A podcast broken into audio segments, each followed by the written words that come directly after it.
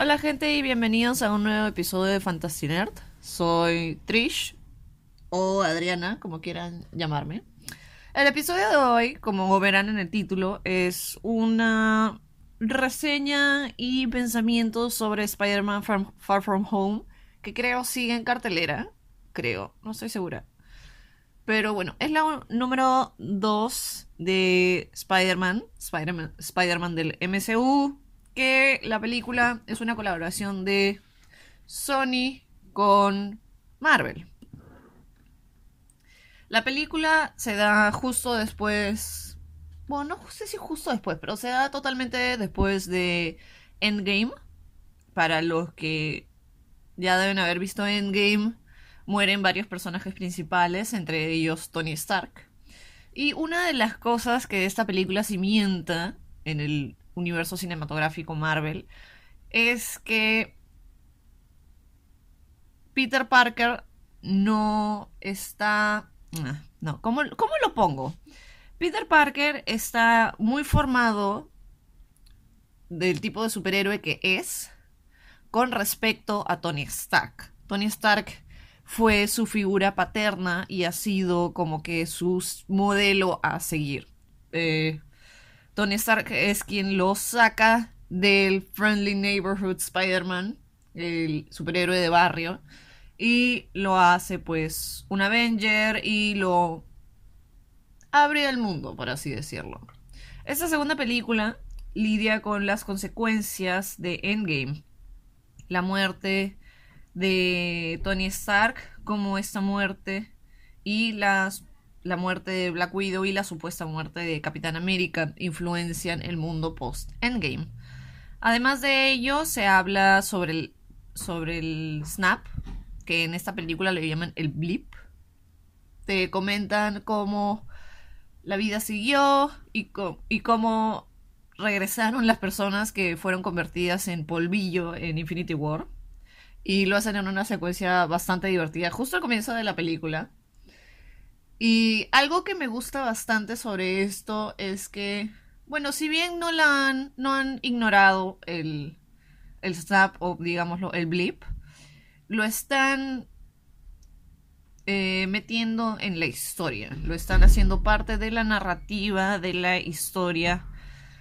Si bien creo debería ser un poco más influyente en la historia, es lo suficientemente influyente como para que digas, ah, no se han olvidado de esto, ¿no? Porque todos preguntábamos cómo van a ser, todo el cast sigue siendo la misma edad, y es como que, oh, qué coincidencia, Spidey y todos sus amigos fueron como que fueron hechos polvillo al mismo tiempo. Pero bueno, hace algunas situaciones eh, más divertidas de todas maneras.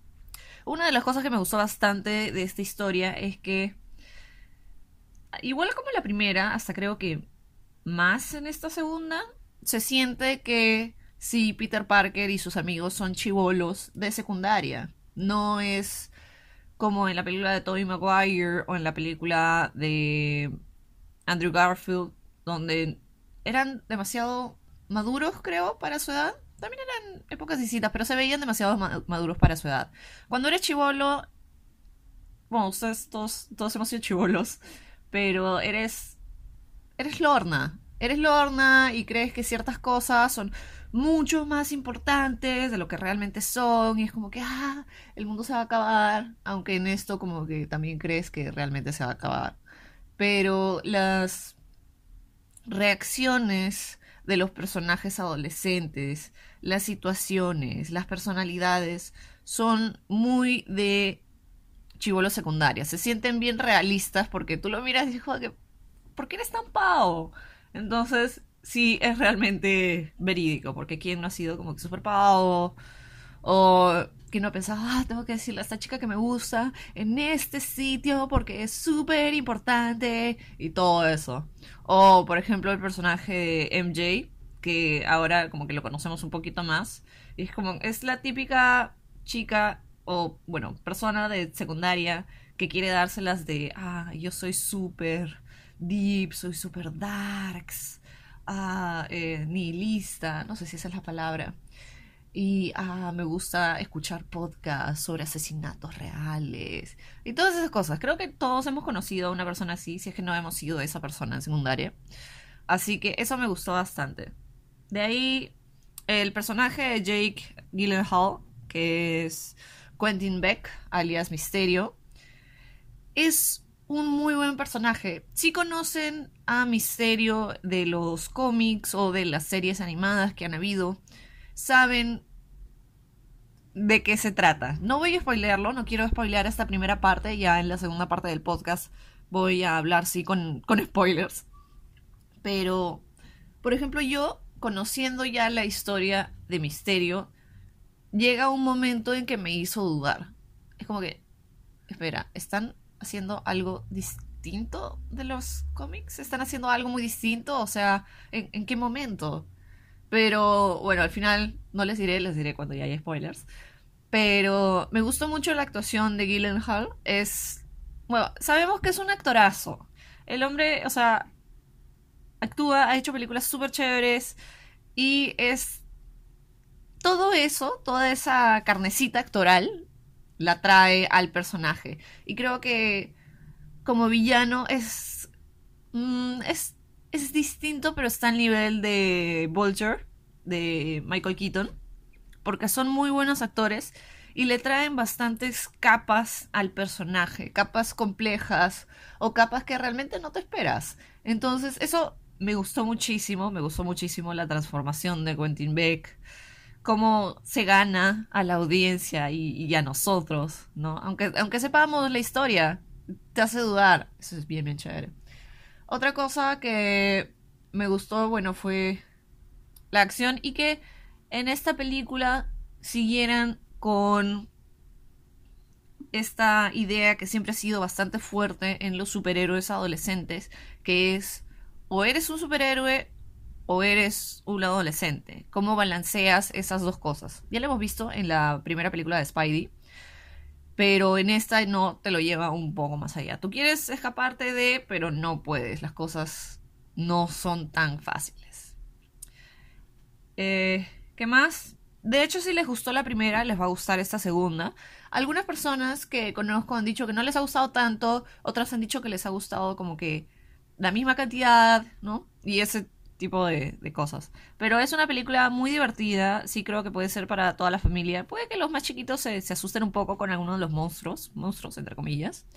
Pero es una película divertida, es, creo, una película que te ayuda a balancear lo triste que te deja Endgame. Porque Endgame te deja con un vacío de que es el final, etcétera, etcétera. Y creo que Spider-Man 2 termina siendo la última de la fase 3. Ya no sé cómo están las fases, solo estoy esperando a San Diego Comic Con para que me den una nueva lista de películas y me digan, esto es fase 3, esto es fase 4 y esto es fase, no me importa.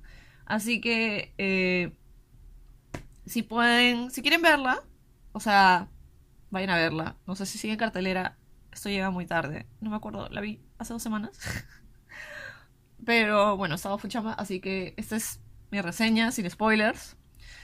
Y eh, ahora una pequeña pausa musical para empezar con mis pensamientos sobre la película, pero con spoilers.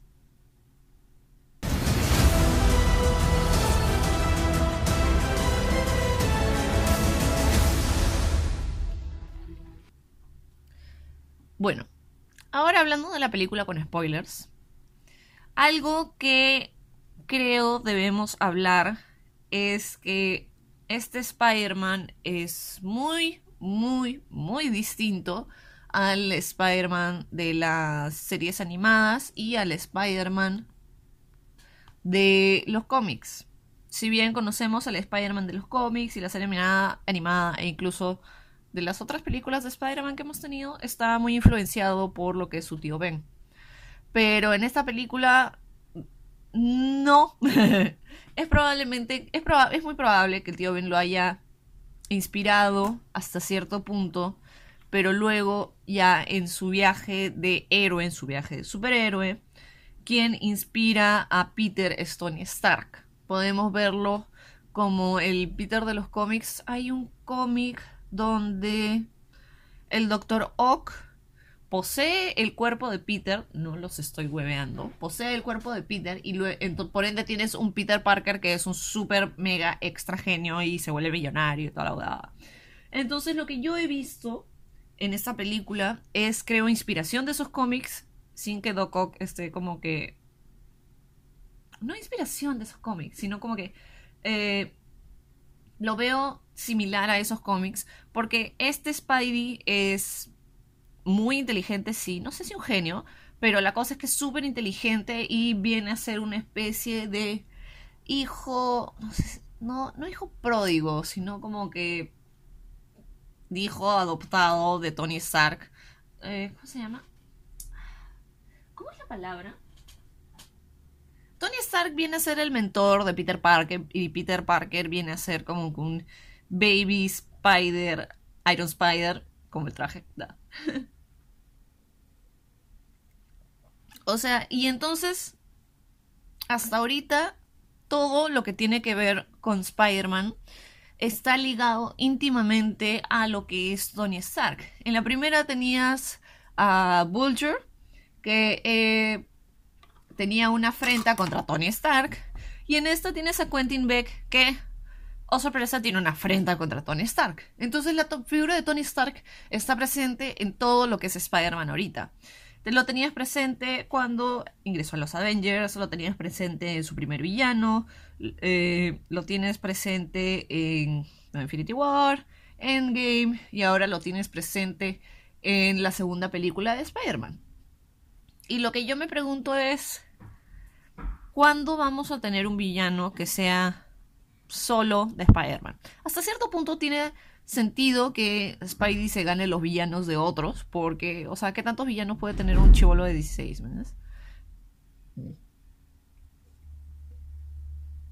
Pero...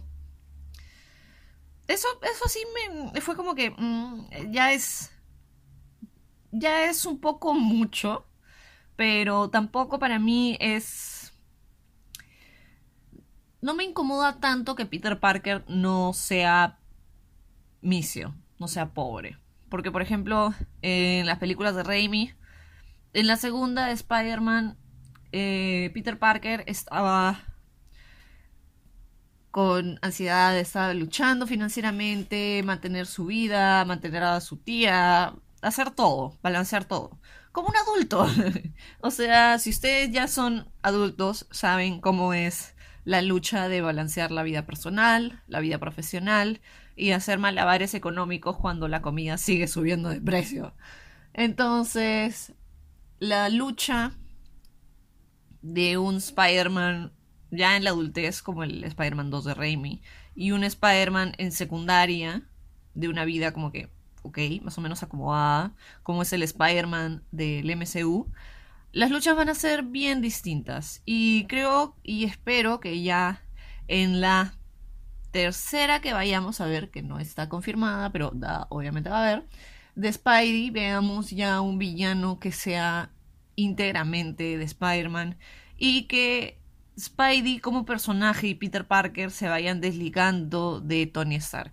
Lo puedes tener como mentor, pero ya no que todo tenga que ver con él, ¿no? Porque tienes. Tienes. Espérense. Tienes no solo a bueno, no solo tienes el traje que le dio Tony, no solo tienes los lentes que le da Tony, que otra de las preguntas era, ¿cómo le das a un chivolo unos lentes que tienen como que poder prácticamente nuclear? es como que, bueno, Tony Stark es muy inteligente para un montón de cosas, pero no es muy inteligente para otras. Así que es como que ahí como que lo puedo ver. Pero igual como que... Ah, Pero sí, igual como a Tony Stark se le ocurrió llevar a un chivolo de 16 a pelear contra otros Avengers, porque da, igual se le ocurre darle estos lentes como que con poder nuclear. No tiene poder nuclear, pero tiene otro poder. Entonces, como que sí, Tony Stark sí es conocido por meter la pata en cuanto a, darle eh, cosas o responsabilidades a chivolos de 16. Entonces, ese lado como que ya. Eh, ¿Qué iba? Pero sí, o sea, bueno, tienes todo eso que tiene con relación con Iron Man. Y luego tienes también a Happy. Happy es súper chévere, me encanta John Favreau. Pero es como que ya, tienes a Happy, que es el nexo entre Pepper, Potts y eh, Spidey. Pero de ahí es como que ya. Tienes a Happy, ok, que es el nexo. Luego tienes el Jet. Y tienes como que todo lo que tiene el Jet. Entonces es. En vez de. Ya, se contrapone a la primera. Porque en la primera era, ya, te quitan el traje. Entonces, ¿quién eres sin el traje? Que es una pregunta que también le hacen a Tony Stark en un punto en Avengers 1. ¿Quién eres sin el traje? Le dice Capitán América. Como que. Uh, philosopher, anthropologist y no sé qué otra vaina. Eh, Playboy, whatever. Pero entonces, o sea, ese fue eh, la lucha de Spidey en la primera. Y la lucha de Spidey en la segunda es.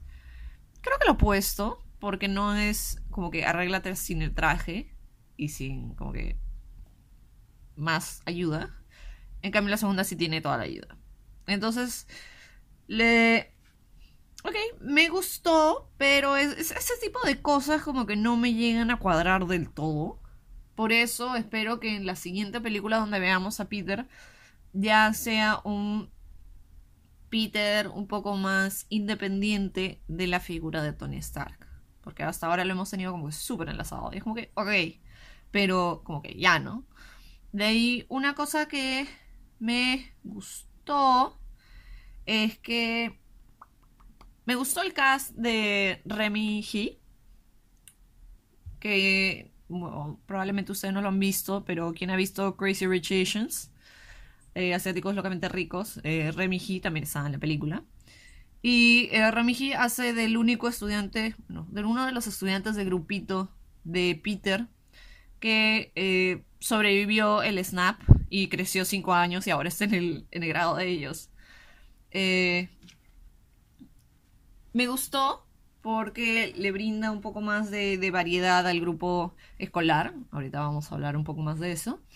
Y me gustó porque es como que, hey, yo sí crecí cinco años y todo. Entonces, como que ahí podrías haber traído un poco más de cosas. De, hey, ¿qué pasó en estos últimos cinco años? Pero me gustó porque de hecho el actor es como que súper chévere. Y algunos lo han fancasteado en, en otros roles, pero de, otras sagas. No me acuerdo en qué lo han fancasteado, pero me acuerdo de haberlo visto por ahí. Eh, pero una de las cosas que no me gustó de la película y bueno, y del personaje en sí, es que vieron la necesidad de convertir al personaje en un douchebag, o sea, en un baboso. Y la escena donde está Spidey quitándose la ropa frente a una mujer, es como que tienes, o sea, es, es medio raro, o sea, es chistoso hasta cierto punto, pero de ahí es como que me hace recordar mucho las películas de los noventas y es como que eso me descuadró un montón. Eh, porque tienes una mujer adulta pidiéndole a un niño de 16 que se quite la ropa. Entonces es como que eso es un chiste muy de los noventas, donde es como que, ah, no lo veíamos tan mal. Y ahora es como que mm, es un poco raro. Y al final ni siquiera le probó el traje. Entonces, o sea, ¿qué tanto sentido tenía? Era una escena para que entendiéramos al personaje de Remy He, que era Brad Davis, creo que es un huevón. Y aunque, o sea, he leído un artículo donde dicen que el personaje de Remy He tiene, tiene, tiene sentido en actuar como actúa. Porque, o sea, sabe que a la chica que le gusta le interesa este pata y este pata está como que medio desnudo en un sitio X con una mujer adulta eh, raro y el pata siempre desaparece y toda la vaina entonces es como que tiene sentido si es que te gusta a alguien decirle, oh, esta persona está siendo medio rara. Pero, bueno, en fin, el personaje estaba ahí porque, en fin, como otro interés amoroso. Bueno, entre comillas. Eh, y hablando de la variedad del colegio de Peter, este es el grupo de ciencias, creo, que se va de viaje. Los personajes de los profesores me parecieron un arrastre de risa, fueron demasiado divertidos. Y si no se acuerdan, el personaje del profesor, el de lentes, el de pelo, el que tenía siempre el gorrito, es... Eh, es el mismo actor que sale en Creo que es en, en Increíble Hulk, que es un Teki que sale ahí. No sé si es el mismo personaje, per se, pero sí es el mismo actor. Entonces la gente es como que ¡Ah! pasó de esto a esto. Y su historia, o sea, la historia de que la esposa dijo como que, ah, sí, se había muerto en el blip y toda la huevada. Es como que es demasiado arrastre de risa y me da tanta pena, pero es muy chistoso. Y el profesor de ciencias obsesionado con las brujas, creo que es un reflejo del sitio donde viven, porque antes de Thor podrías haber pensado, ah, tecnología, Iron Man, Capitán América, tecnología 100%, etcétera, etcétera, la ciencia, pero cuando aparece Thor y Loki, que son dioses y que usan magia, que entre comillas, entre paréntesis, el MCU te dice que magia es ciencia que no conoces, lo cual como que, floro, hay fucking magia. Eh, después de Thor, después de Doctor Strange, ¿cómo como hombre de ciencia, ¿cómo clasificas el mundo? Entonces empiezas a creer en todo. Por eso el profesor está obsesionado con las brujas. Y eso también me pareció tan chistoso y tiene como que tantas capas de cómo todos estos personajes superheroicos han eh, impactado el mundo de Peter. Es muy chévere. Ah, de ahí los otros personajes de los estudiantes. Tienes a un chico trans y tienes a una chica con un hijab. Entonces esto, aunque pueda parecer súper poquito, te es un reflejo de lo que es Estados Unidos y Nueva York hoy en día. Eh, y eso me parece súper chévere porque en las... Mm, dicho ese paso, porque obviamente vamos a... Eh, ¿Cómo se llama? vamos a hablar de las otras películas de Spidey porque es, la, es, la, tercera entrega con un Spidey diferente. Así que obviamente voy a hablar de todas esas que hicieron antes y que no hicieron. Y esta. No importa. Eh, la secundaria de Tobey Maguire y la secundaria de eh, Andrew Garfield eran muy blancas. O sea, eso no era Nueva York. No sé dónde era. Y me da risa, tenías a Joe Manganiello, Manganiello de villano de Tobey Maguire. Era muy chistoso. En fin. Eh, sí, la secundaria de ellos era como que muy muy blanquita. Mañana podría haber sido... ¿Qué colegio blanco tenemos? Eh, ah,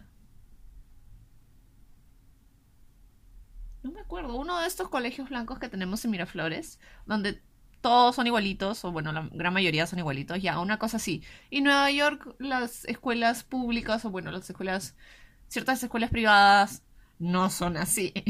Entonces, me gusta que esto haya reflejado un poco más en el casting. Y por fin tenemos casteado al primer actor trans, lo cual también es súper chévere y bueno, bueno, primer actor trans del MCU. Y tenemos también un personaje asiático, el personaje de Brad Davis, de Remy G, que es uno también de los que creo que más líneas ha tenido los personajes asiáticos. Bueno, de ahí tienes a la doctora de Joe Voltron, pero que la matan ahí nomás. Como que, whoops. Pero bueno, esos son mis pensamientos sobre... ¡Ah! Hablemos de Quentin Beck, porque casi me olvido. Voy a hacer. Mm.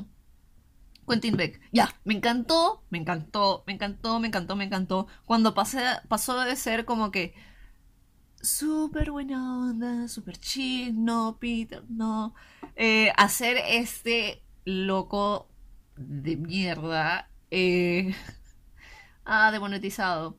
Me pasó a ser ese pata que es como que está súper obsesionado y le llega al nabo todo lo que ha pasado odia a Tony Stark es como... estos son otros villanos que Tony Stark y su gente hizo, porque esta gente no era así. Y todo el grupo me parece muy divertido, me parece muy chistoso, me parece muy genial. La mujer como que planchándole la capa, es como que le estoy planchando, le estoy planchando. Joder, puta, qué éxito. Y Quentin Beck, de hecho, es un... Eh, hacía efectos especiales en los cómics. Y ahora, si bien no es eso, tiene mucho que ver con efectos especiales eh, digitales, lo que se llama VFX, de chica FX. y no SFX, que son efectos eh, especiales prácticos, que es SFX. Son, son bien distintos hoy en día. Y me gusta mucho que, si bien lo han cambiado, lo han hecho de manera bastante lógica. Sigue siendo un hombre que hace prácticamente efectos especiales, hace CGI, porque eso, eso es más o menos lo que hace Quentin Beck. Eh, pero que no solo es él el que trabaja, porque para armar algo así no lo puede hacer una persona sola, ni aunque tengas los otros cuatro brazos del Dr. Ock. Entonces me gusta mucho que lo hayan expandido un poco y sea, haya sido un grupo de gente que estaba con la que tenía la misma visión que Quentin Beck. Eso me parece súper chévere. Y me parece súper chévere lo complejo que lo hacen de cierta manera eh, no sé si llega a ser tan complejo como el Vulture, pero sí es más complejo que otros villanos que hemos tenido en el MCU. Me gustó bastante como villano y ah, si no se dieron cuenta, si no han visto Twitter o bueno, YouTube, lo que fuera, eh, al parecer Quentin Beck no está muerto o tal vez es una troleada por parte del director, porque cuando Peter llega al aeropuerto de Nueva York y lo recoge su tía, pasa un hombre con una camisa floreada y con una gorra. Y luego tenemos fotos del set de la película donde está Jake Gyllenhaal con esa camisa y ese gorro. Entonces como que no está muerto, andaba de parranda. Así que eso me parece muy chévere. Me encantaron los efectos de CGI, de cómo salen las cosas y todo. Es, es el manejo de CGI en esta película es muy bueno y, tenía que hacerlo, no podía ser distinto. Acá sí podías jugar y alucinarte un montón de cosas y, y, pastrolear con los diseños y las cosas que podían pasar. Y reflejan también ciertas cosas de los cómics. Así que, bueno, creo que eso es todo. Mm, eso es todo. no sé cuándo va a salir el próximo episodio porque mi idea es grabar varios. Así que Vayan teniendo este episodio por ahora. Vayan a ver. Casi digo Stranger Things. Vayan a ver Spider-Man, lejos de casa. Y la chévere. Si pueden, déjenme sus comentarios en la plataforma en la que estén escuchando. Spotify no, no deja comentarios. No, no te deja dejar comentarios. Así que pueden comentarnos en el fanpage de Facebook. Eh, qué es lo que les pareció. Y nada, nos escuchamos en la siguiente. Chao.